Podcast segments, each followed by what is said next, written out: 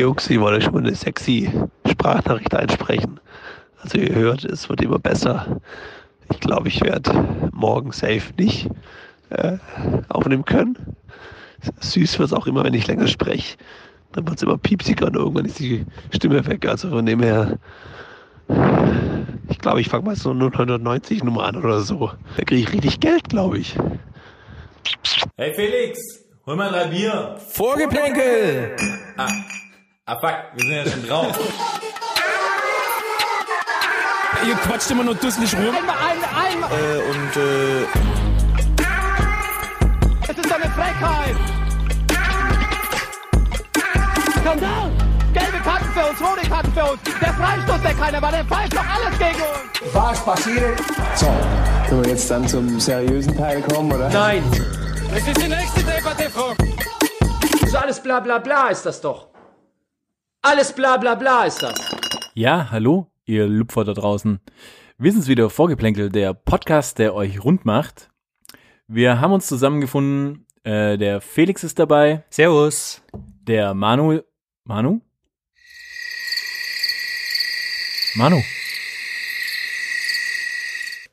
Ja, wie ihr gehört habt, äh, ist der Manu nicht dabei, also der muss sich ein bisschen auskurieren, weil er hat ja ähm, bekanntlich eine Schambeinentzündung. Und ähm, ja, ich, meine Wenigkeit, der Patrick sind wieder dabei. Ja, wir haben ja ein bisschen eine längere Pause jetzt hinter uns. Wir haben die Ostersfeiertage ein bisschen genutzt und haben mal äh, nach unseren Eiern gesucht. Und ähm, Hast du gefunden? natürlich nicht, natürlich nicht, Felix. Ähm, ist heute auch mal eine ganz spezielle Situation, oder? Wir zwei können einfach mal los drauf rumreden und Wie beim Date eigentlich ein bisschen. ja, voll. Ist auch so ein bisschen wie, wenn man quasi als Elternpaar mal wieder, wieder rausgeht und einfach das Kind zu Hause gelassen hat. Date Night zum Date ersten Mal. Night. Und dann wissen wir nicht, was wir miteinander reden sollen, weil wir Ja. jetzt seit zwei Jahren nicht mehr zu zweit miteinander geredet haben. Ja, und deswegen bin, bin gespannt, wie wir das meistern werden. Und wie bei so Eltern, spätestens nach zehn Minuten reden sie doch wieder übers Kind und wir reden wahrscheinlich gleich wieder über den Manu oder so. ja, stimmt, das könnte gut sein. Ja, also, fa- falls, Vermisst du ihn auch schon so? nein. Wie, wie, wie, ja, ich vermisse Manu auf jeden Fall sehr so wie eine Wurzelbehandlung, würde ich sagen. Das ist, ja, und für euch da draußen, falls so ein bisschen ab und zu mal gehende Leere oder Stille herrscht, so, ja, dann ist es halt einfach, dann erinnert euch an die Zeit, wenn ihr einmal mit eurer Liebsten oder mit eurem Liebsten äh, da draußen äh, mal ein Date habt und man hat sich nichts mehr zu erzählen. So kann das einfach mal sein. Aber ansonsten, was, was machen wir, Felix? Was machen wir denn jetzt? Champions League Spieltag war. Oh ja, stimmt. stimmt. Also äh, die Hinspiele der Champions League waren und es ist schon einiges passiert. Was dir aufgefallen ist, mir ist es gar nicht aufgefallen, aber du hast mir vorhin erzählt, unser Freund äh, Erling Haaland hat die Champions League Hymne mitgesungen. Ja, es ist immer wieder äh, überraschend, was die Jungs sich da einfallen lassen.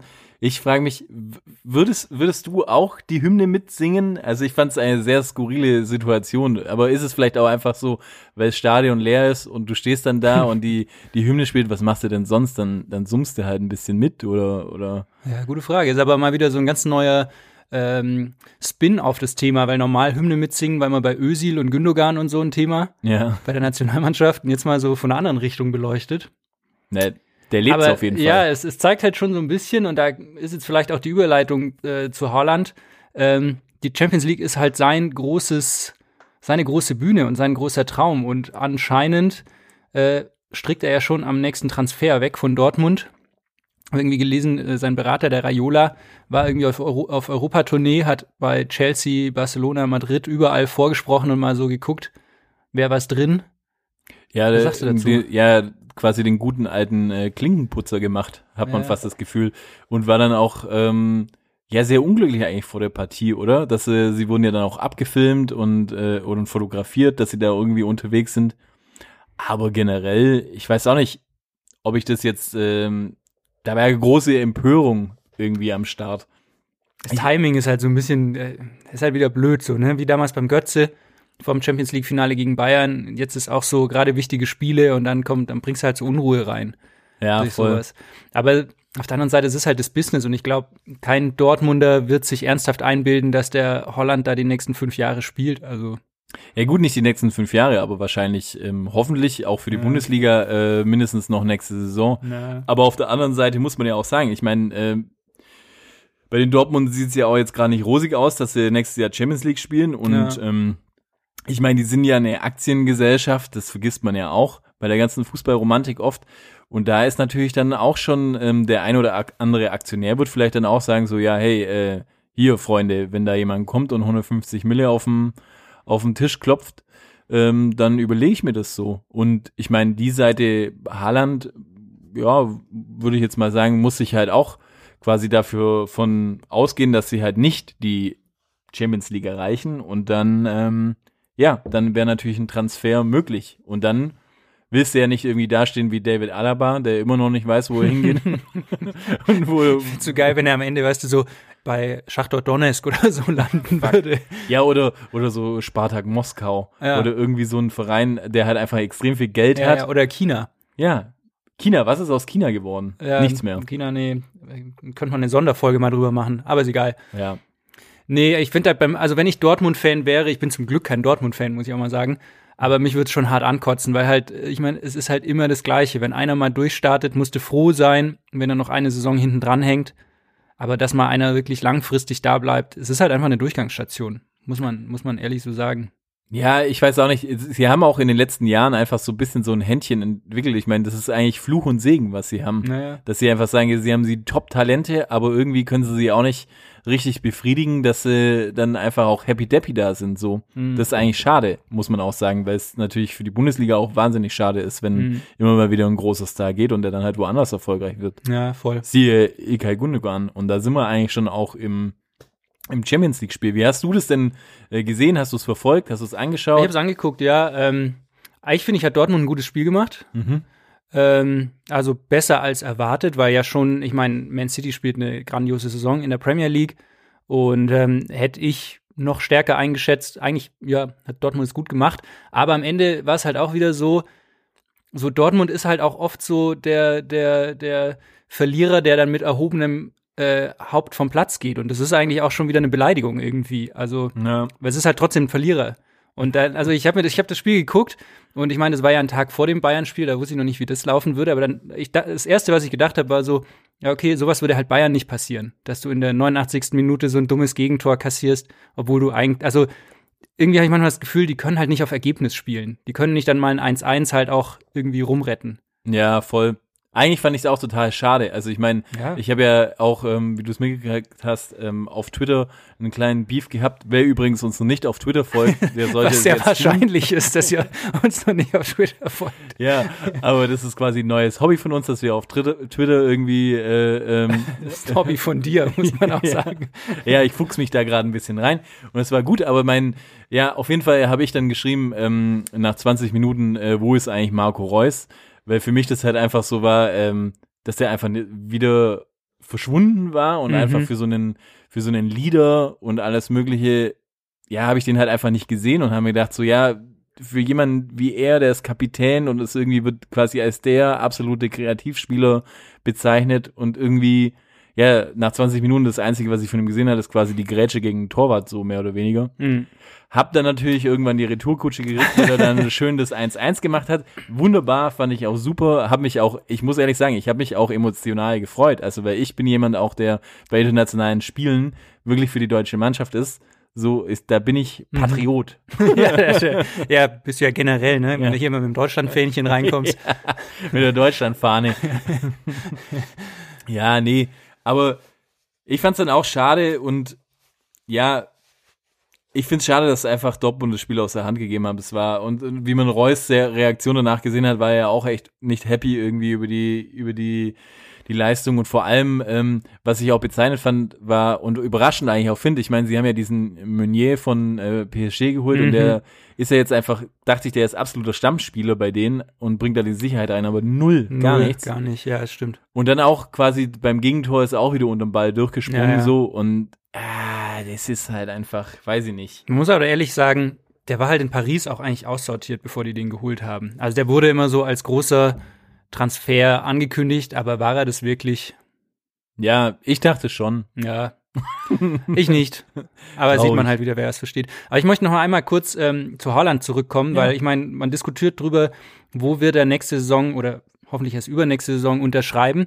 Schon unterschrieben hat er, auf der gelben und auf der roten Karte vom Linienrichter. Hast du es mitbekommen? Ja, das stimmt, das habe ich mitgekriegt. Der hat, der hat nach dem. Spiel dem Linienrichter äh, von Man City gegen Dortmund ähm, Autogramme auf die gelbe und rote Karte gegeben. Und zuerst hieß es irgendwie, ja, irgendwie die Kinder vom Linienrichter wären große Fans von ihm, was jetzt schon ein bisschen ein schwieriges Thema wäre, weil ich meine, man hat ja dann doch auch ein bisschen neutral zu sein, normalerweise als Schiedsrichter oder auch als Linienrichter. Aber jetzt habe ich irgendwie gelesen, ähm, die werden wohl versteigert für einen guten Zweck, diese Karten. Ja, dann finde ich es wieder cool, nur unglücklich gemacht. Ich glaube, ja, der ist einfach nach Hause gekommen. Der Linienrichter hat kalte Füße bekommen, hat gesehen, oh Scheiße, das irgendwie fällt mir jetzt äh, gerade schön auf die Füße, das ganze Thema. Dann hat er einfach nochmal eine gelbe rote Karte, hat so die Unterschrift, weil ich meine, als ob irgendjemand beurteilen könnte, ob das die echte Unterschrift von Haaland ist. Das stimmt. Und versteigert die jetzt wahrscheinlich für einen guten Zweck. Ja, das, ja, das ist ein feiner Gedanke. Vielleicht ist es wirklich so wie früher, ähm, als man eine schlechte Note zu nach Hause gebracht hat und die, die, Eltern es nicht wissen, wissen hat. durfte, ja, und die Unterschrift einfach gefälscht hat. So Ich weiß eigentlich gar nicht, warum man das nicht öfters gemacht hat. Hast du das oft gemacht? Weiß gar nicht mehr. Also ich weiß, dass wir gelegentlich mal so Atteste gefälscht haben. Wir hatten im, im Freundeskreis den Sohn eines Arztes und der hat uns dann einfach mal so einen ganzen Attestblock mitgebracht, der schon vorgestempelt war quasi. Muss immer nur noch das Datum und die, Geil. die, den Befund eintragen. Ja, Quasi. ich habe das eigentlich nur, ja, ich habe das, glaube ich, mal ein Jahr lang gemacht. Ähm, ging dann für mich nicht so gut aus, weil ich dann auch sitzen geblieben Ja, bin. spätestens dann musstest deinen Eltern schon mal was sagen. Ja. Also von dem her äh, habe ich da auf jeden Fall die ordentliche, eine ordentliche Retourkutsche gekriegt. ja gut, aber ähm, anderes Thema vielleicht nochmal Champions League. Ähm, wie hast du das Bayern-Spiel gesehen? Wie ich es gesehen habe mit dir zusammen erstmal. Ja, das stimmt. ähm, ja, es war ein krasses Spiel. Also als Bayern-Fan natürlich ähm, nicht besonders erfreulich. Als neutraler Betrachter wäre es re- relativ cool gewesen wahrscheinlich. Also Bayern mit Ja. Chancen en masse. Aber ich sehe es jetzt nicht so, wie viele bei Sport 1 oder so dann immer gesagt hätten, Bayern wäre die klar bessere Mannschaft gewesen und hätte es mit Lewandowski, hätten sie es 6-3 gewonnen oder so. So sehe ich es eigentlich auch nicht, weil ich finde schon, dass die, dass die Fehler gemacht haben einfach. Ich finde, die, die, die Aufstellung hat nicht gepasst, die Einstellung hat nicht gepasst. Ich finde, die haben, also, die verteidigen halt immer sehr, sehr hoch, Mhm. aber halt gegen Mbappé ist es halt äh, tödlich und ich finde, das hat, hat sich gezeigt. Aber ich meine, ich will jetzt hier nicht hier in unserem in unserem Nischen-Podcast sitzen und Hansi Flick äh, Fußball erklären. Insofern, der wird sich schon was dabei gedacht haben. Nee, das ist richtig, aber sollte ich auch was sagen? Ich, hab, ich musste nämlich auch dran denken und äh, wir haben ja dann irgendwie so gequatscht und dann immer so, ja, ich meine, der äh, Mbappé ist einfach mega schnell und einfach alles mögliche so. Ich weiß noch, wie, wie wir früher das in der, in, der, in der unteren Liga geregelt haben. Da wusstest du auch, wenn der Gegner einen schnellen Spieler hatte, was hast du gemacht? Ganz einfach, hast deinen eigenen schnellsten Spieler gegen ihn gestellt. Und wenn es der Mittelstürmer Ja, und war. wenn es der Mittelstürmer war, wirklich einfach so. Und dann habe ich mir gedacht, ach, er hätte doch einfach den Fonsi nehmen sollen und einfach sagen, so, du bleibst einfach an ihm dran, ohne Ende und vergiss alles andere. ja. Aber gut, das ist auch äh, schöne Thekenweisheit. Nee, aber das ist jetzt wirklich, also das ist ja jetzt wirklich äh, Taktikanalyse hier auf allerniedrigstem Niveau, aber ich denke mir halt schon manchmal so, also ich weiß noch, es stand 1-0 für Paris und ich habe, Bayern musste dann kommen und wir haben so gesagt, hey, äh, Paris macht ja gar nichts mehr fürs Spiel und ich habe gesagt, ja, aber die werden trotzdem noch mindestens zwei Buden machen. Ja. Weil das ja irgendwie klar ist, wenn du so hoch gegen Mbappé verteidigst und Neymar, die, die machen halt dann zwei, drei Tore. Das lässt, und dann frage ich mich halt, ist der Plan, der taktische Plan von Bayern, ja gut, dann gewinnen wir halt 4-3? Oder, also, ja. ist es wirklich, war das der Plan für das Spiel? Oder hat man gedacht, ja, nee, es wird schon gut gehen, die, die schießen halt kein Tor trotzdem. Also, so ganz habe ich es nicht verstanden. ja, keine Ahnung. Gameplan ist irgendwie immer so, ich glaube spätestens nach dem nach dem äh, 1-0 nach drei Minuten war, Ja, ja, war diese ist ganze Strategie erledigt. über den Haufen geworfen und ähm, dann heißt quasi überleben. Ja. ja, nee, aber Ja. also Chancen waren da und also ich, ich sehe es jetzt auch nicht komplett aussichtslos fürs Rückspiel, weil da, also ich meine, A, ohne Zuschauer ist es, ist das mit dem Heimvorteil jetzt momentan wahrscheinlich eh so ein, Ja. Nicht so richtig vorhanden und dann, ja, keine Ahnung, also es ist schon noch was drin theoretisch. Aber sie müssen halt jetzt mit zwei Toren gewinnen in Paris. Ja, ja, wird nicht einfach, auf jeden Fall. Deine Tendenz äh, für, für beide Rückspiele, kannst du Ich sagen? befürchte, beide fliegen raus, ehrlich gesagt. Mhm. Was will man sagen? Also ich glaube, jetzt, wenn ich mal, wenn ich mich festlegen muss, ähm, Dortmund spielt unentschieden zu Hause gegen Mhm. City und fliegt raus. Und äh, Bayern spielt auch unentschieden und fliegt auch raus. Zwei Unentschieden tippe ich. Okay. Was sagst du? Ja, ich meine, bei mir ist da, ähm, ich habe eigentlich mehr Hoffnung. Ich sehe es halt, äh, ich, ich, ich habe einfach Hoffnung, dass beide einfach gewinnen. Ich weiß nicht wie, aber halt, dass beide weiterkommen. Also da ist aber halt mehr Hoffnung als Verstand. Du bist ja doch naiv. ja, naiv und zurückgeblieben. ja, ein bisschen. Ah, herrlich. Hey, was ich äh, auch, ich weiß gar nicht, in, ähm, was im, ähm, wie, wie heißt der, der, der Cup der Verlierer? Euroleague. Äh, Euroleague, UEFA Cup, wie ich sage. ja. Und er hat übrigens, äh, was ich ja äh, extrem gut fand, ähm, war, war, habe ich gesehen, ist ein Balljunge, ähm, hat, hat sich in Szene äh, ja geworfen, sage ich mal, kann man auch so sagen, ähm, beim Spiel Ajax gegen ähm, AS Rom. Mhm. Es ging beim, beim Stand von 1-2 oder so, war das so in der 92. Minute und so, und dann ging ja wieder so dieses Zeitspiel los und dann habe ich nur gesehen, es fand ich überragend einfach und ja, fast für mich die Aktion des Jahres. Ähm, da ist der Spieler nach draußen gegangen und hat letztendlich äh, den Ball fallen lassen, den ihm der Balljunge schon wieder zugeworfen hat und er wollte so auf Zeitspiel nehmen. Und was hat der Balljunge nochmal gemacht, hat einen anderen Ball genommen und ihm direkt an, an, die, an, die, an die Birne geworfen aus, aus einem Meter. Und dann fand ich einfach auch wieder das Schöne am Fußball so, dass, dass der Spieler dann erst sich so ganz theatralisch kurz an den Hals gefasst hat und war so, "Ugh, ich leg mich jetzt gleich hin und dann aber so, ach nee, es war ja nur der Balljunge und irgendwie so, also voll sie mit sich gehaderte und dann ist der Schiri gekommen und hat dem Spieler noch gelb gegeben. Das war für mich schon Geil. mal wieder eine, eine sehr wunderschöne Aktion. Ja, Geil, das wollte ja, ich nur mal nicht so gesehen. einstreuen. Gute Geschichte. Danke. Danke. Eine andere Geschichte übrigens, was mich auch fasziniert, ist ähm, über Slatan Ibrahimovic. Mhm. Ähm, der wird äh, jetzt übrigens Schauspieler, falls du es gewusst hast. nee, habe ich nicht gewusst. Aber dann können wir mal raten, ähm, aus welcher, äh, in welchem Film könnte er mitspielen? Äh, ich würde mal sagen, du hast die Comics als Kind gelesen. Was würdest du sagen, in welchem, welchen Film würde er am besten reinpassen? Boah, ich habe wenig Comic, äh, Comics gelesen. Ja, Irgend so du ein- bist irgend so Anwalt, du hast äh, wirklich gelesen. Ich habe Kant gelesen als Dreijähriger. nee, irgend so aber, irgendwas Marvel-mäßiges. aber? Kant, Kant mit äh, C-U-N-T. Ja, ja, richtig, ja. Okay. Ähm, irgend so was Marvel-mäßiges oder reden wir von so Kindercomics, so DuckTales oder so? Eher Kindercomics, die auch ähm, in real verfilmt worden sind. Chip und Chap? Baloo und seine Crew. Nein. Äh, Gummibärenbande. Ah, wäre geil. Nee, Da wir würde auch, boah, das fällt mir jetzt auf. Gummibärenbande, dieser Typ, da, also da sind ja diese Gummibären und dann gibt's diese Monster, diese grünen, hast du es im Kopf. Und dann Mhm. Ja. gibt's diesen Ritter, der hat sowas lila-graues an und der Ja. hat auch so einen Bart wie, Sla der sieht eigentlich genau aus wie Slatan Ibrahim, ja, Ibrahimovic, jetzt fällt mir gerade eben in der Sekunde auf. Ja, es könnte ja auch gut sein. Ich hätte Muss mir jetzt jetzt, ich, ich hätte, hätte mir auch gut vorstellen können, ehrlich gesagt, in, als Gargamel bei den Schlümpfen. Stimmt. Aber ähm, er spielt in der Tat äh, bei Asterix und Obelix mit. Ah, geil. Und welche Rolle?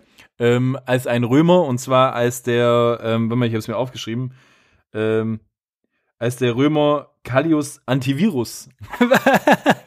Was? ja. Und zwar in dem neuen Film Asterix und Obelix die Seitenstraße. Geil. Es hat ja wahrscheinlich irgendwas mit China zum tun, munkelt sehr. Ist wegen Corona, kann man noch nicht genau sagen, was es ist. Aber es ist der neueste heiße Scheiß aus dem, aus dem ähm, Boulevardblatt. Geil. Naja. Aber Boulevardblatt übrigens, ähm, wem man auch gratulieren muss, ist jetzt ähm, äh, Antoine Griezmann. Mhm. Ich weiß nicht, ob du Alter, hast du, hast du die Gala gelesen ja, gestern? Oder ja was ich habe dir? gefühlt die Gala gelesen. Aber auf jeden Fall, ähm, was ich da äh, finde, ist sensationell. Und das, diese Treffsicherheit würde sich Barcelona wahrscheinlich mittlerweile auch wünschen. Aber Antoine Griezmann hat sein drittes Kind bekommen und alle drei haben am selben Tag Geburtstag. Was? Es sind alle am 8. April geboren. Geil. Drei Kinder und sind alle am 8. April zur Aber meinst du, also ist es Zufall oder hat der versucht? Haben die quasi errechnet? Also ist das Absicht oder ist es Zufall? Ich weiß nicht, wenn du ein Stürmer bist, ja. Das ist wie beim Torwandschießen so. Ja, ich meine, dreimal oben, dreimal unten. Ja, genau. Wenn du ein Tor. Oh, fuck. ja, oder. Sag jetzt nicht dreimal vorne, dreimal hinten. Schwierig. ja, jedenfalls. Ich weiß auch nicht, aber wenn du Stürmer bist, dann hast du natürlich schon so deine Routine, oder? Würde ich sagen. Und du hast vielleicht auch, äh, du hast ja immer, du kommst in der Champions League vielleicht immer relativ weit und hast einfach dann auch deine Tage, wo du zu Hause bist. Da wirst du wahrscheinlich dann einfach versuchen, in den Tagen einzunetzen. Ja, macht Sinn. Und ich frage mich dann aber, so Fußballer haben ja sowieso immer auch so, so Routinen, was ich, dass sie den Platz immer zuerst mit dem rechten Fuß betreten oder sich dann nochmal bekreuzigen. Ob die jetzt zum Beispiel, ja, beim Sex auch so Routinen haben. Ob zum Beispiel Grismont, bevor er ins Bett steigt, erstmal nochmal dreimal irgendwie auf den Boden spuckt und sich bekreuzigt oder irgendwie sowas.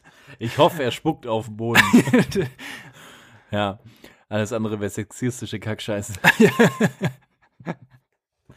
naja. Äh, ja, aber das sind meine Boulevardthemen eigentlich gewesen. Und ähm, ich weiß auch nicht, ähm, was anderes, was ich dir mit, mit dir auch besprechen wollte, und das ist auch schon ein bisschen länger her, aber das ist, weil wir ja auch diese lange Pause hatten, so diese schöpferische Pause, aus der wir natürlich nicht alle gesundheitlich äh, äh, zurückgekommen sind, leider. Übrigens, der Manu hat kein Corona, er hat nur äh, Hals.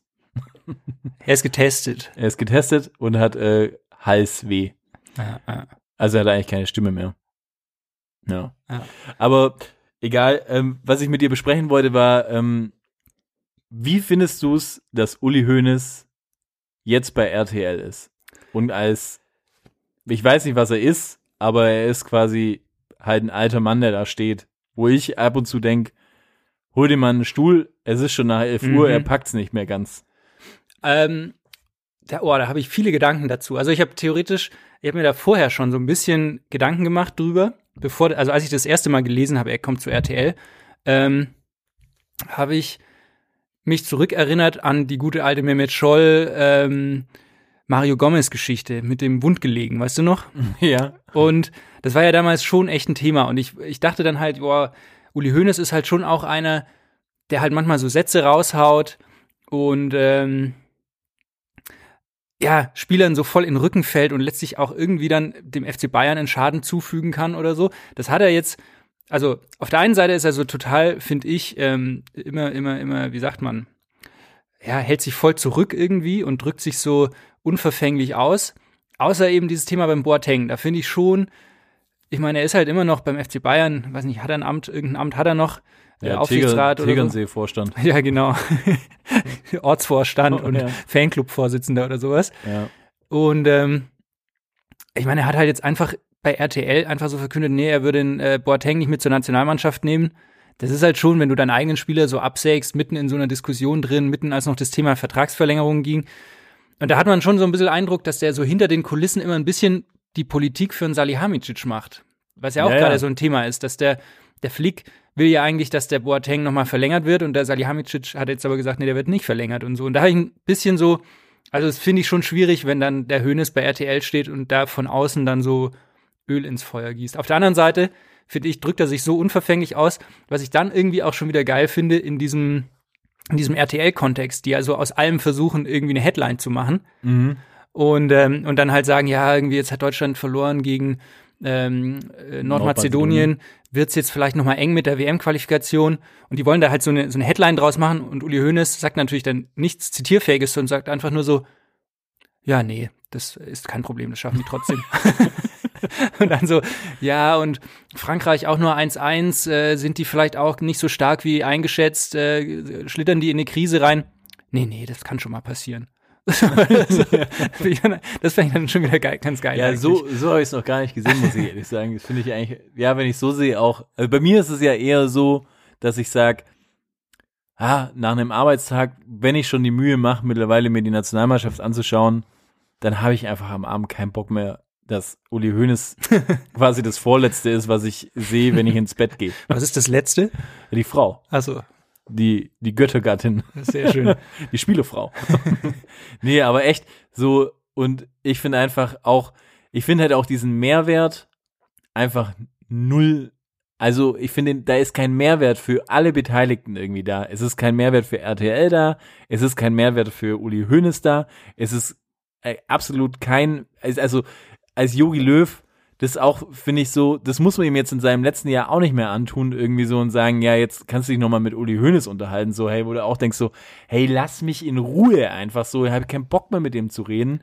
Auch wenn er ihm vielleicht gar nichts tut oder irgendwie so, aber da hast einfach, Uli Hoeneß ist einfach so polarisierend, da, Ja, den willst du einfach nichts mehr sehen, finde ich. Der hat einfach, der hat hat all die Jahre schön gelabert und hin und her und so, aber den, da hast du keinen Bock mehr drauf auf den alten. Aber da finde ich gerade bei dem Thema, also ich sehe das, ich sehe das ja ähnlich. Also ich, ich war ja früher vor, bis vor fünf, sechs, sieben Jahren großer Uli Hoeneß-Fan. ja, voll. Hey, der hat Bayern wirklich zu dem gemacht, was es ist. Und dann aber seit dieser Steuerthematik äh, habe ich dann ein bisschen einen anderen Blick drauf. Ist auch egal. Auf jeden Fall finde ich, ist er jetzt so total, wie, also wie schon gesagt, er sagt eigentlich überhaupt nichts Kontroverses bei RTL eigentlich. Er hat den Löw voll gelobt, die großartige Arbeit. Er, er hat immer auch, weiß nicht, was haben sie gespielt? Erst 3-0 gegen äh, Island, Ja. dann 1-0 gegen Rumänien. Ja. Und er hat die halt immer voll gelobt. Ich meine, 1-0 gegen Rumänien ist jetzt halt auch ein 1-0 gegen Rumänien, muss man sagen. Ja. Hat dann, ja, aber das deutsche Mittelfeld, Kimmich, Goretzka, Gündogan, das sucht seinesgleichen auf der Welt und so. Also er hat nichts Kontroverses gesagt, wo ich dann auch schon, schon so dachte, ja gut, das ist jetzt auch nicht das, warum RTL Uli Ja. Hoeneß geholt hat, außer eben diese Boateng-Geschichte. Aber auf der anderen Seite glaube ich, weil du sagst, für RTL hat kein, oder RTL hat keinen Mehrwert davon. Ich glaube schon, dass die wirtschaftlichen Mehrwert davon haben, weil Leute einschalten, nur um Uli Hoeneß zu sehen. Ja, ich frage inhaltlich ja, genau, halt nicht. Er aber ist kein Experte, er, er macht keine taktische Analyse, er macht, er, er sagt eigentlich nur so Sätze, die du und ich genauso sagen könnten. Ja, eben. Ja. So. Und, und, und ich frage mich halt in dem ganzen Zuge dann, ist es, war es jetzt von RTL extrem clever, das so zu machen, oder war es extrem dumm? Und da bin ich mir immer noch nicht sicher. Ich glaube, am Anfang vielleicht für die erste, für die, für, für die erste Ausstrahlung war es clever, weil auf einmal Fokus wieder auf die Nationalmannschaft kommt. Aber dann irgendwie ist der Gag nach einmal echt auserzählt, finde ich. Ja, aber war jetzt, glaube ich, eh nur die drei Spiele, oder? Oder ist das Das weiß ich nicht, aber ich glaube, man überlegt schon, ob Ja. äh, es verlängert wird. Und ich hoffe, ehrlich gesagt, ich hoffe es wirklich, äh, dass es nicht Ja. so ist. Also ich glaube schon, dass es sich gelohnt hat, weil ich meine, die Nationalmannschaft, also die hatten ja Einschaltquoten, äh, keine Ahnung, wenn da jetzt ähm, The Voice Kids dagegen lief, dann hat keiner die Nationalmannschaft geguckt. Richtig. Ah, ja, ist, Ja. ist leider so. Ähm, und ich glaube, da haben sie jetzt schon ein bisschen gegengesteuert, aber ja, das wird sich auch relativ schnell abnutzen, weil halt jeder gesehen hat, okay, er haut jetzt nicht die Uli Hoeneß ähm, Punchlines raus, die man sich vielleicht erwartet hat. Ja. Naja, aber ey, Stichwort Uli Hoeneß. Ich habe eine Doku gesehen, du hast ja auch gesehen. Ähm, Uli Hoeneß, guter Freund, Dietmar Hopp. Über den haben wir letztes Jahr, ziemlich genau vor einem Jahr gesprochen. Kurz bevor Corona losging, war dieses Spiel Bayern in Hoffenheim, was abgebrochen wurde, dann fortgeführt und dann haben die am Ende so den Ball hin und her geschoben. Da kam jetzt ein Jahr später eine Doku raus in der ZDF-Mediathek. Können wir, also haben wir euch auch übrigens als Hausaufgabe mit auf den Weg gegeben auf Instagram. Ich hoffe, ihr habt eure Hausaufgaben gemacht, weil ich fand die, ich fand die ganz, ganz interessant eigentlich diese Doku. Ähm, Wie heißt die, die, die, Doku heißt äh, der Prozess, wie Dietmar Hopp zur Hassfigur der Ultras wurden, von ähm, Jochen Breyer und Jörn Kruse gemacht. Genau. Das Interessante eigentlich daran ist, der, der Typ, also Jochen Breyer, der es gemacht hat, ist ja, der moderiert auch das ähm, ZDF Sportstudio gelegentlich und gilt eigentlich als relativ eng mit Dietmar Hopp. Der hat zum Beispiel den Neujahrsempfang von Hoffenheim moderiert Ui. und hat das ähm, aktuelle Sportstudio letztes Jahr irgendwann moderiert, als Dietmar Hopp zu Gast war und als der dann da relativ ohne irgendwelche Fragen zu bekommen, einfach sich selbst loben konnte und sagen konnte, was er für die Impfforschung macht und überhaupt. Und ja, es ist immer gut, es ist immer gut, einfach sich selber in Szene zu setzen, Ja. so wenn man kritisiert wird, dass man sagt, so ja, ich äh, werde wahrscheinlich beiden Impfstoff äh, äh, rausbringen und dann so sagen so, ja, aber mein Gott, dann habe ich halt auch noch so eine Klage gegen die Ultras. Aber hey, ich mach, ich bin quasi eigentlich der Retter der Welt. Genau. Naja, aber erzähl weiter mit dem Kontext. Ja, also ich, ich, ich fand es relativ spannend, die Doku. Also ich, ich hatte vorher schon ein bisschen natürlich zu der Thema, oder wir haben letztes Jahr schon drüber gesprochen. Es ging darum, ähm, die Dortmund-Fans oder generell fast alle Fans äh, in der Bundesliga haben immer in den Spielen gegen Hoffenheim, seit die eigentlich damals aufgestiegen sind in die Bundesliga, immer protestiert gegen dieses Konstrukt Hoffenheim und ähm, generell auch gegen, gegen ähm, Dietmar Hopp und teilweise natürlich schon auch, sag ich mal, mit grenzwertigen Aussagen. Also Dietmar Hopp, Hurensohn, war immer so die Kernaussage und dann auch immer diese, ähm, diese Banner mit ihm im Fadenkreuz und so. Und dann gab es auch noch jetzt andere Sachen, also ja, ja die, voll. die, die Bordsteinschwalbe und sowas. Aber Nicht witzig. Nein. nicht, nee, darf man nicht drüber lachen. Ähm, vielleicht doch. Vielleicht, ja, vielleicht sollte er ein bisschen mehr drüber lachen. Aber auf jeden Fall, das hat sich dann so hochgespitzt, dann gab es irgendwie, dann wurden die eine Bewährungsstrafe gegen Dortmund ausgesprochen. Dann hat der DFB eigentlich, weil die wollten dann in den Jahren später ein bisschen wieder den, den Diskurs mit den Fans suchen, die haben dann gesagt, nee, wir machen keine Kollektivstrafen. Also das heißt, wenn ein Fan irgendein Banner hochhebt, was rechtsverletzend ist, dann wird dieser Fan kriegt vielleicht ein Stadionverbot, aber es gibt jetzt keine, äh, weiß ich, Geisterspiele oder, oder, oder die Fans werden nicht mehr als Ganze ausgesperrt. Also das heißt quasi, es ist eine Kollektivstrafe ist eigentlich so, wie man also wie ich es früher aus der Schule äh, kannte. Die ganze Klasse muss das, nachsitzen. Ja, genau, die ganze Klasse muss nachsitzen. Wer, wer war das? Wer war das? Wer hat, wer hat hier äh, die Tafel kaputt gemacht? Genau. Keiner meldet sich. Ja gut, dann bleiben wir alle eine Stunde länger. Oh, der Marco war's. ja, genau so. Und da hat der DFB halt eigentlich den Fans zugesagt, dass es diese Kollektivstrafen nicht mehr geben soll. Ähm, und dann haben die Dortmunder eben wieder ähm, Hurensohn-Plakate hochgehalten und dann gab's ähm, wurde diese, diese, diese Bewährungsstrafe quasi gegen die Bewährungsauflage verstoßen und dann gab es ein Stadionverbot. Die ganze, der Gästeblock Dortmund war bei den Spielen in Hoffenheim dann für, glaube ich, zwei oder drei Jahre ähm, gesperrt, Ja. sozusagen.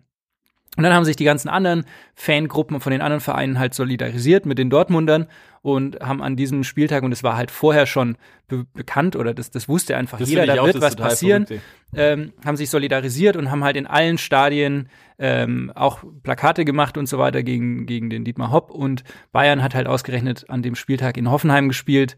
Und die Schickeria, oder jetzt nicht nur die Schickeria, aber eben die, die Ultragruppen haben dann da halt auch so Aktionen gebracht. Und ja, das Krasse war einfach, jeder wusste es vorher, Dietmar Hopp wusste es vorher, Hoffenheim wusste es vorher. Und das kommt eben in der Doku ganz interessant raus, dass das quasi vorher schon so PR-mäßig begleitet wurde, dass quasi der, der, der Kommentator bei Sky, der das Spiel damals kommentiert hat, Kai Dittmann, der hat quasi vorher von, also der telefoniert immer vorher mit den Vereinen und sagt, ja, was gibt's so Neues, was passiert, gibt's heute irgendwelche Aktionen rund ums Spiel, werden irgendwelche äh, Jubiläen gefeiert, keine Ahnung was, Spieler verabschiedet. Und dann haben die dem halt immer schon vorher so gesagt, ja, und der Dietmar Hopp, der ist ja so ein äh, großer Spender und der hat ja so ein großes Herz und der hat sich wohl schon so gedacht, hä, irgendwas, worauf wollen die hinaus? Und dann gab's Stichwort halt Framing. hab ich Stichwort gehört. Framing, Habe ich wieder was richtig, dazugelernt. auch richtig, so. richtig. Framing, das ist äh, letztendlich das, äh, korrigier mich Felix. Äh, äh, Framing ist es quasi, wenn du, wenn du permanent jemandem dann davor sagst, wie gut derjenige ist und alles mögliche und, und versuchst es quasi dann in so einem Rahmen reinzudrücken, Mhm. dass quasi, wenn es dann passiert, dass du dann eigentlich die Aussagen nimmst und quasi dich nur den einen Teil sozusagen Genau. des Ganzen rauspickst, der einen bestimmten Aspekt beleuchtet quasi. Ja. Und ich meine, es war halt bei dem Spiel schon auch so. Dann, dann ist es passiert, dann haben die diese Hurensohn-Plakate hochgehoben Ja. und dann wurde das Spiel abgebrochen. Und zwar wurde dieser Drei-Stufen-Plan umgesetzt, der halt eigentlich vom DFB eingeführt wurde für rassistische Vorfälle. Ja, das ist das Verrückte und vielleicht auch nochmal, um das alles, wir müssen es auch nochmal alles so ein bisschen rekapitulieren, weil Mhm. natürlich ist lange her und ich, weil ich war selber, ich habe das Spiel ja auch gesehen und Mhm. ähm, ich fand es einfach auch so eine so ein we- weirdes Konstrukt einfach von allem so. Also ich meine diese diese, wir haben alle noch vielleicht diese Szenen im Kopf, wie quasi Rummenigge versucht, den kleinen Dietmar Hopp an die Hand zu nehmen, aber es hat nicht Mhm. ganz funktioniert die ganze Zeit so. Haben die sich Und eigentlich sie- geküsst? ja, man, man, ich, ich, es sieht so ein bisschen aus, also, aber eher so, dass Rummenigge quasi ihn versucht hat zu küssen, aber er zieht immer so Er zurück, so ein bisschen gleich, zurück, immer ja, zurück und ist Macht immer sich so ein bisschen rar. Ja, genau. Ja, ja. Und aber, was ich sagen wollte, dieser Drei-Stufen-Plan, äh, der funktioniert so, also falls mal irgendwann wieder Fans im Stadion sind, ja, und äh, jemand vom Drei-Stufen-Plan ist, ist quasi so die erste Stufe wäre quasi die Spielunterbrechung und eine Stadiondurchsage, ja. Und in der zweiten Stufe wäre es dann quasi so, die Mannschaften gehen in die Kabine, was da auch passiert ist, und es gibt eine erneute äh, Stadiondurchsage. Und die dritte Stufe ist dann quasi ähm, Judgment Moment Mhm. Day, äh, wäre dann der Spielabbruch. Und das ist wirklich, was du auch gesagt hast, das, das total Verrückte daran ist wirklich, dass diese Drei-Stufen-Plan wirklich nur für den Schutz von Randgruppen Mhm. ähm, eingesetzt werden soll. Da ist quasi, ich habe das auch mal auf der DFB-Webseite danach gelesen und da steht wirklich so, ähm, dies beinhaltet Diskriminierungen aufgrund von Alter, Behinderung, Geschlecht, Religion oder Weltanschauung, ethnischer Herkunft oder sexueller, Indi- sexueller Identität. Oder Kontostand. Ja, voll. Und das ist dann total verrückt. Aber was ich dann auch total, ähm, ja, erzähl weiter, Felix. Nee, ich, ich, ich sag das einfach nachher. In, Ja, auf jeden Fall wurde dann eben ja das Spiel unterbrochen. Dann sind sie wieder, also dann sind die Mannschaften in die Kabine, sind wieder aufs Feld und haben dann die letzten zehn Minuten oder so noch zu Ende gespielt, aber eben Willi. nicht mehr, nicht mehr wirklich zu Ende gespielt, sondern die Hoffenheimer und die Bayern haben sich den Ball hin und her geschoben. Und dann lief die Uhr runter und das Ganze wurde zelebriert von den ganzen Hoffenheimern und von der Ehrentribüne und selbst Kai Dittmann, der eben das kommentiert hat, auch kontrovers, ist aufgestanden, hat applaudiert sozusagen Mhm. als Respektbekundung für Dietmar Hopp und ähm, hat auch diesen Satz gesagt, der ihm zu Recht danach auch um die Ohren gehauen wurde, wo er so gesagt hat, ja, gerade zwei Wochen nach Hanau ähm, äh, ist es unsäglich, dass hier Leute in einem, in, einem, in einem Fadenkreuz gezeigt werden und so. Also ja, der Kontext jetzt von irgendwie so Stadionprotesten zu ähm, einem rassistischen Neonazi-Mordanschlag ist natürlich Ja. ein bisschen weit hergeholt. Ja, auf jeden Fall, die Doku, die fasst dann eben auch so zusammen, was dann danach passiert ist und eben auch dieses ganze Gerichtsverfahren, weil es ist nämlich ähm, Folgendes passiert, der, der Rechtsanwalt von Dietmar Hopp, Christoph Schickhardt heißt der, ähm, der hat Strafanzeige erstattet gegen die Bayern Ultras, gegen einige davon, die eben auf Videoaufnahmen äh, identifiziert wurden, wegen Beleidigung und so weiter. Und Aber mal kurz, ne- kurz nochmal auch, um, um quasi diesen Schickert irgendwie vielleicht zu beschreiben, so, ich, ich, ich weiß nicht, aber findest du auch, dass er einfach, ähm, also jemand, den möchtest du nicht als Freund haben? Ich tue mir natürlich schwer, weil ich als äh, Selbstanwalt unterliege natürlich ähm, dem Berufsrecht und das Berufsrecht und das sagt mir, dass ich quasi schlecht über, über Kollegen Ah, okay. spreche. Aber nee, also es ist schon, es ist schon extrem unüblich, finde ich, teilweise, wie er vorgeht, weil einerseits, also wir sprechen halt, äh, ohne jetzt das schon mal be bewerten zu wollen, ob das jetzt gut oder schlecht oder falsch oder richtig war, aber wir, wir sprechen halt von einer Beleidigung. Und Beleidigung, äh, da kriegt man halt normalerweise eine Geldstrafe von 30 Tagessätzen oder irgendwie sowas. Und er hat aber halt gesagt, ja, da müsste man dann auch mal Hausdurchsuchungen bei den Leuten machen und müsste die Leute halt auch mal in Gewahrsam nehmen, Untersuchungshaft und so weiter. Was halt, also, nein, bei einer Beleidigung gibt's keine Hausdurchsuchung. Das und wäre quasi so, wenn ich zu dir sage, hey Felix, du Arschloch. Und dann du kommt die Polizei und, macht ähm, eine Hausdurchsuchung, Hausdurchsuchung und nimmt dich erstmal irgendwie in Gewahrsam Fair Tag oder enough. so. Ja, genau. Also, da muss man halt, also, er ist da halt schon einer, der halt krass, ja, Öl ins Feuer gießt, finde ich. Und auch so, also. Ich meine, er sagt zu seiner Verteidigung, wenn man das auch noch, äh, wobei ich finde, der hat keine Verteidigung verdient, aber er sagt ja dann quasi, ihm wird auch dann die Szene vorgespielt und dann wird er auch gesagt so, ja, das würde ich jetzt heute nicht mehr sagen. Ja, ich meine, es ist natürlich Teil des Jobs, dass du, du vertrittst die Interessen deines Mandanten und du machst teilweise vielleicht Sachen, die jetzt vielleicht objektiv nicht unbedingt nachvollziehbar sind. Aber ich finde, es gibt halt auch, also es gibt den Barbara Streisand-Effekt, heißt es. Manchmal finde ich, erst durch diese juristische Vorgehen bringst du die Sache eigentlich erst so richtig, also machst du es eigentlich schlimmer. Und diese Hurensohn, diese Hurensohn-Beleidigungen, klar sind die scheiße, aber irgendwie ist es ja auch durch diese Strafanzeigen erst so richtig hochgekocht und so. Und das ist halt die Frage, ob das jetzt nicht möglicherweise aus PR-Gesichtspunkten schlauer gewesen wäre, das von der Seite Hopp auch irgendwie anders zu handhaben. Aber hab glücklicherweise nicht ich zu entscheiden. Ja. Auf jeden Fall, Uli Hoeneß kommt auch zu Wort. Uli Hoeneß ist ja enger Freund ähm, von Dietmar Hopp und schildert eine schöne Geschichte vom Golfspielen, ne? Ah, die ist sensationell. die ist sensationell. Das, das finde ich ja auch einfach das Beste irgendwie, dass Uli Hoeneß wird quasi dann äh, befragt, natürlich, wie man, wie man das möchte am Tegernsee. Schön in seiner Stube. Schön in seiner Stube, ja. Und was, ich finde es einfach auch so, so verrückt dann die Szenerie, was er dann einfach auch sagt, ist einfach so, ja, dass er meint, ähm, er hat noch nie irgendwie jemanden kennengelernt, der quasi ein, ein besserer Mensch ist als und sozialer ist wie, wie Dietmar Hopp.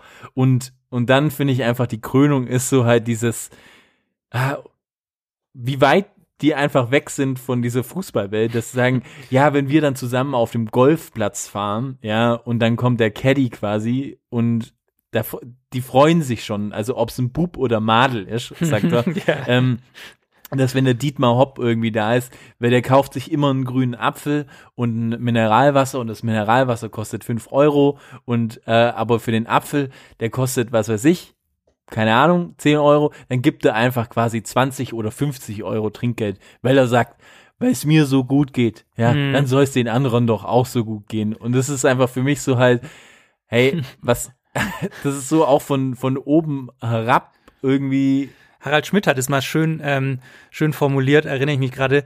Ähm, Abwertung durch Zuneigung nennt man das quasi.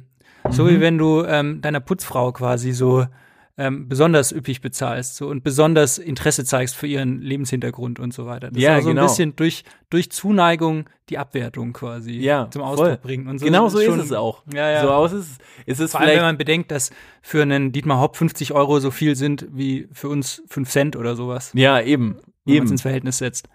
Und das ist für mich einfach so völlig abstrus, dass er, dass er das dann so macht. Und er irgendwie bezeichnet man ihn irgendwie als Unternehmer, Gönner, Mäzen, Mäzen, und, ja. und quasi als Mann des Volkes. Und es wird, wird irgendwie hier so, so wie wenn er quasi der große Heiland wäre von, von Aber allem. Und- jetzt stelle ich dir mal, jetzt stelle ich dir mal die heiße Frage. Ja. Ist Dietmar Hopp ein Hurensohn?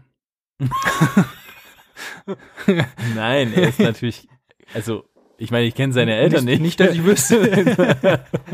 Aber natürlich ist er kein Hurensohn. Also ich finde auch, äh, mir persönlich, ich finde auch, äh, Hurensohn finde ich auch keine coole Bezeichnung. So, Mhm. das muss man auch einfach mal sagen. Ich verstehe den Hintergrund, das wird auch irgendwie analysiert, dass quasi für sie war, für die, für, für, für die ganzen Leute war das quasi so der letzte äh, äh, Punkt, wo sie sagen, ja, da kriegen sie Aufmerksamkeit. Weil Ja. wenn sie ihn äh, quasi als als Blödian beschimpft hätten, dann hätte keiner was, sich dafür interessiert so. Ja. Und Hurensohn ist halt schon so ein markantes Wort, wo sich viele Leute dran stören. Ja, ja. Es geht mir auch so. Also die, ich finde es nicht geil, Leute als Hurensohn zu bezeichnen. Ich finde es auch nicht geil, Leute in einem Fadenkreuz abzubilden. Nee, finde ich Aber auch ich nicht glaube, geil. ich konnte es dann schon nachvollziehen, als die Jungs von der Schickeria das so erklärt haben. Also man muss ja wissen, die Schickeria steht ja sehr weit links politisch Mhm. und ist, finde ich, schon ähm, in der ganzen Kurt Landauer Geschichte und die stehen schon bei vielen Sachen auf der richtigen Seite. Ähm, aber die haben halt A, natürlich die Begriffe aufgenommen, die halt äh, von anderen Fangruppen genauso benutzt wurden. Und die sagen halt, ja, wenn, wenn, ja, wie du gesagt hast, wenn wir Blödian sagen, dann findet es halt einfach keine Aufmerksamkeit. Wir müssen so provozieren, dass überhaupt irgendwas passiert, dass wir Gehör finden. Kann ich schon auch Ja. ein Stück weit nachvollziehen. Ja, ja, voll. sagen. Ich meine, das ist ja einfach dieses Ding, dass halt einfach, dass du halt Veränderungen erzielst, musst du halt einfach ab und zu mal extreme Dinge tun. Ja. Sonst werden sie leider äh, nicht für voll genommen und, und wahrgenommen. Und man hat es ja dann letztendlich gesehen, es hat ja auch funktioniert. Also es ist ja auch so, dass man ja dadurch auch bestätigt wurde. ja, ja. So die ist Diskussion es ja, ist schon ins Laufen gekommen. Ja, und die Diskussion ist ja auch nicht seit diesem Spiel da, sondern die Diskussion ähm, gibt's ja einfach schon seit Jahren und dass er quasi Ja. da immer geklagt hat. Und ich meine, man sieht auch in der Doku, dass quasi Dietmar Hopp auch hier gegen Heidel damals ähm, äh, irgendwie sich sich gewehrt hat und dann quasi auch mit dem Anwalt irgendwie am Start war, als er gesagt hat, ja, äh, es ist schade, dass halt äh, Hoffenheim da am Start ist, weil das ist Mhm. halt irgendwie hochgezüchtet und alles mögliche. Ja, es ist, ich meine, ich find's echt nicht cool, Leute, Leute krass zu beleidigen, so. Aber auf der anderen Seite sage ich auch mal, jemand, der so viel Asche hat, ja, der so viel Einfluss hat, da kann man schon auch mal über die Stränge schlagen und ähm, ja, es- und wenn man dann absolut bestätigt wird dafür, so was dann halt passiert und wie die Personen reagieren, Mhm. dann muss man halt leider vielleicht auch sagen, ja, war das vielleicht genau der richtige Ton, der da getroffen wurde. Also, ich weiß nicht. ja, aber abgesehen davon, wen haben wir noch in der Doku? In der Doku haben wir ähm, Uli Hoeneß, wie gesagt, besprochen. Was erstaunlich ist, dass sich äh, Dietmar Hopp gar nicht dazu bereit erklärt hat, nee. sich zu äußern, was ich auch extrem schwach finde, muss ich ehrlich sagen. Kannst du das nachvollziehen? Nachvollziehen kann ich schon, aber schwach finde ich es genauso. Also, ich meine, der schickt seinen Anwalt vor, Ja, der weiß, er, er kann sich nur um Kopf und Kragen reden, letztlich. ja, richtig. Also, was soll er sagen? Dann gibt's noch den Anwalt quasi der, der, der Fangemeinschaft so, Mhm. der irgendwie eine kurze Aufsängerin hat. Dann gibt's jemanden, den finde ich auch ganz interessant, ähm, den, ähm, wie heißt er, ich muss gerade nachschauen, äh, Jan-Hendrik Gruszecki, der ist quasi BVB-Beauftragter, war, glaube ich, lang bei den Der war Ultra, Ultra vom BVB, BVB. und ist jetzt quasi berät den Äh. Watzke in so Fan-Themen Ja. irgendwie. Und da ist es auch so, der ist für mich auch sehr kontrovers, muss ich sagen. Also Ja. ich, ich fand, fand er, er hat sich auch so ein bisschen versucht, äh, rauszuscharmützeln und was mir, mir eine Aussage irgendwie fand ich halt irgendwie auch nicht ganz cool, wo er, wo er gemeint hat, so, ja, ähm, dass Dietmar Hopp ja quasi den Verein einfach nur groß gemacht hat und er sein Geld reingepumpt hat und alles mögliche und dass es nicht okay ist und was weiß ich. Und dann ähm, sagt er, ähm, weil er findet, die natürliche Grenze von Hoffenheim wäre halt quasi die Verbandsliga oder die Landesliga gewesen und mehr nicht. Und das finde ich schon auch eine sehr äh, von oben herab als Traditionsverein irgendwie schwierig, so eine Aussage, weil ich meine, wer bestimmt es, dass eine natürliche Grenze für einen Verein da ist? Ich meine, wenn die Erfolg haben, haben die Erfolg. Ja, so. Ja. Und ich finde es schon sehr schwierig, so eine Aussage zu sehen, dass man sagt, ja, ich bestimme, dass der Verein kann nur das haben. So, ich meine, was, also, was sind die Voraussetzungen dafür? Ja, also ich meine, es, es ist natürlich, ich meine, Hoffenheim ist ein Dorf, muss man Ja. sagen. Ist ein Dorfverein. Ich Ähm, weiß es noch. aber ich gleichzeitig- War, ich war früher auch in Hoffenheim, als sie noch in der Oberliga gespielt haben, so. Und ich fand es damals, muss ich ehrlich sagen, äh, äh, total beeindruckend, weil man, man ist da hingefahren und äh, dann hast du quasi das Stadionheft angeschaut und dann hast du gesehen, okay, krass. Und da war noch damals, äh, es war, ist schon zig Jahre her, so. Da war Hansi Fick, glaube ich, war sogar Trainer da. Ach Ähm, und ähm, da hast du gegen Hansi Flick quasi Nee, gespielt. nee, ich habe nicht gespielt, ich war als Zuschauer da, so, weil okay. äh, damals äh, in dem Verein, im Dorfverein, die haben auch Ober Oberliga gespielt, auch durch einen äh, Fensterhersteller mit zehn Mhm. quasi so, Mhm. brauchen wir uns ja nichts alles vor äh, vormachen, so. Es, jeder Verein hat ja seine Sponsoren Mhm. und deswegen ist es auch für mich äh, so, ich weiß auch nicht, da habe ich auch gerade halt einfach mein Problem darin, dass quasi eine Aktiengesellschaft sagt, das ist nicht cool, ähm, wie der Hopp das gemacht hat. So. Ich meine, ich finde es auch nicht so genial, aber er hat es trotzdem gut gemacht, weil damals hast du auch schon gesehen, dass halt einfach so alle Jugendmannschaften von da, die waren alle auf eins. So, Mhm. die haben die ganzen Jungen das Trainingsgelände und alles mögliche, da hast du gesehen, so, boah, okay, hier geht auf jeden Fall professioneller Shit ab, dass es dann so weit nach oben geht. Das habe ich mir damals nicht vorgestellt, aber du hast auf jeden Fall gemerkt, so, hey, die könnten auf jeden Fall mal vielleicht an der zweiten Liga schnuppern, Mhm. so, ja. Mhm. Und ähm, ja, ich weiß nicht, aber wie siehst du das? Ja, ich, ich verstehe, was er damit sagen will. Also einerseits dieses, dieses Dorfthema, ich meine, ähm, Schalke ist ein Stadtteil von Gelsenkirchen oder so. Das ist jetzt auch, also was Mhm. begründet sozusagen dieses Limit? Ähm, ist, es, ist es die Größe der Stadt oder ist es die, ich meine, jeder Club, der heute ein Traditionsverein ist, wurde irgendwann mal gegründet, war irgendwann mal ein junger Verein, war irgendwann mal, hatte das Glück, einen, einen Präsidenten zu haben, der halt, ja, vor 100 Jahren waren es halt nicht äh, Millionen reingebuttert hat, sondern äh, ein paar tausend Euro reingebuttert hat oder also Ja. ein paar tausend Reichsmark reingebuttert hat, keine Ahnung. Also es war ja immer so, dass alle Clubs, die heute erfolgreich sind, hatten vor irgendwann langer Zeit halt mal das Glück, dass sie aus irgendwelchen Umständen dahingespült wurden, um sich das aufzubauen, was sie jetzt haben. So, aber ich verstehe schon das, was er meint. Ich meine, äh, der, dass der Fußball kommerzialisiert ist bis äh, zum Anschlag, braucht man nicht drüber reden. Und ähm, diese Vereine wie Hoffenheim, die gibt es halt nur wegen der Kommerzialisierung. Also das, Mhm. weißt du, d- d- Ja, das, ja. das ist nicht andersrum. So, Borussia Dortmund ist ein Kommerzverein ohne Ende, aber die waren halt vorher ein Fußballverein und jetzt sind sie Kommerz. Und Hoffenheim war halt von Anfang an Kommerz. Red Bull Leipzig ist ein, ist ein Marketingkonstrukt sozusagen. Das ist halt so, die Reihenfolge ist halt eine andere. Deshalb, ich verstehe schon das, was er sagen will. Ähm, aber es so als natürliche Grenze zu bezeichnen, ist natürlich auch schwierig. Also, ja, Ja, ja, ich fand es einfach äh, total tricky in der Aussage so. ja, ja. Weil, ich meine, wer bestimmt es, was die Grenzen von, von, von menschlicher Fähigkeit ist? So, wenn jemand äh, super gut wirtschaftet und äh, das einfach gut macht, dann muss man sagen, ja, dann hat er es vielleicht auch verdient, nach oben zu kommen. Ja, aber es ist halt, es ist halt auch auf der anderen Seite natürlich leicht, gut zu wirtschaften, wenn du halt einfach, wenn das Risiko immer überschaubar ist. Weil du halt weißt, äh, wenn es nicht funktioniert, springt der Mäzen ein. Und Ja, ja, klar. Da geht immer die Devise, wenn du, äh, wenn du die Hosen voll hast, dann äh, lässt sich gleich stinken. das hat Dings, äh, das hat der, der, äh, äh, der Hitzelsberger in so einem Podcast mal schön gesagt, irgendwie als, als Präsident vom VfB Stuttgart, immer wenn da irgendwie einer kommt und er will dir irgendwas verkaufen, irgendeine neue Spielanalyse, Software oder was weiß ich, dann sagen die immer, ja, Leipzig und Hoffenheim haben es schon. um dich unter Zug zu sagen. Und das sagt er halt so, ja, die haben halt auch kein Risiko. Wenn es nicht funktioniert, dann funktioniert halt nicht, dann probieren wir nächstes Jahr was anderes. Irgendwie so die Vereine, die halt echt mit Geld kalkulieren müssen, die müssen halt selbst bei der Software anfangen zu kalkulieren, welche günstiger ist. Ja. Ja. Und unter anderem ähm, äh, ist ja noch ein weiterer Protagonist äh, am Start und zwar ist Rainer Koch. äh, Ja. Vizepräsident, glaube ich, Mhm. äh, vom DFB noch. Ähm, und der ähm, hat auch irgendwie so äh, ganz diverse Aussagen, was ich auch absolut crazy finde.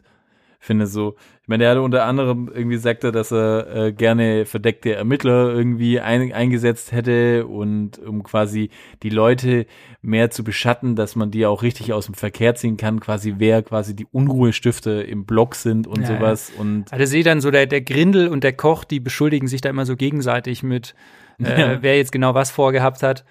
Ja, verdeckte Ermittler in der Fanszene und sowas, wie in irgendwelchen äh, Terror, Terrorzellen drin und so. Ja, Schon voll. crazy. Ja, ist total verrückt. Naja, jetzt bleibt, glaube ich, äh, zu sagen, ihr solltet auf jeden Fall diese Doku anschauen. Äh, ich glaube, das finale ähm, Wort von mir oder von uns ist, glaube ich, noch über diese Doku. Das fand ich nämlich einfach total schön. Auf der DFB-Website steht dann quasi als letzter Satz äh, auch zu diesem Drei-Stufen-Plan und alles andere. Ähm, wir schätzen die kreative und kritische Fankultur in Deutschland. Deutschland, diese wollen wir erhalten. Ja, das ist schön. Und ich meine, da kann man jetzt drauf geben, was man will, aber wenn man dieses ganze Szenario sich anschaut, dann denkst du auch so, wer hat diesen Satz geschrieben? Es, es macht eigentlich keinen Sinn. Nein. So. Ja. Schaut's euch an. Wir posten es auf jeden Fall nochmal. Ähm, Genau, ihr habt es, ihr hattet es eh schon als. Hausaufgaben auf, also ihr kriegt noch mal einmal die Chance nachzuholen, sonst muss die ganze Klasse nachsitzen. Kollektivstrafe auch bei Podcasts, beim Vorgeplänkel. Gut, Freunde. Ich glaube, dann sind wir durch für heute. Nächstes Mal muss uns der Manu durchtragen, würde ich sagen. Der Ja. schuldet uns jetzt was. voll. Der schuldet uns auf jeden Fall richtig. Ähm, es mir bleibt nur noch zu sagen, was ganz wichtig wäre, dass wir, dass, dass ihr uns vielleicht äh, noch abonniert auf Spotify. Anderes, sonst können wir einfach keine Hel Weltherrschaft erreichen und ich kann nicht den Doppelpass moderieren. Das gilt auch vor allem für dich. Ich will jetzt die Late Night Show. Ich will sie haben. Ja, stimmt. Du willst die Late Night Show haben. ZDF Neo nach Tommy Schmidt. Na, Tommy Schmidt, ja. Felix Gebhardt. Würde eigentlich Stu passen. Studio Gebhardt. Studio Gebhardt. Naja, auf jeden Fall abonniert uns, folgt uns, teilt uns, bleibt dran, kauft T-Shirts. Wir brauchen das Geld. ähm, wir sind raus. Danke euch. Ciao. Es ist eine Frechheit!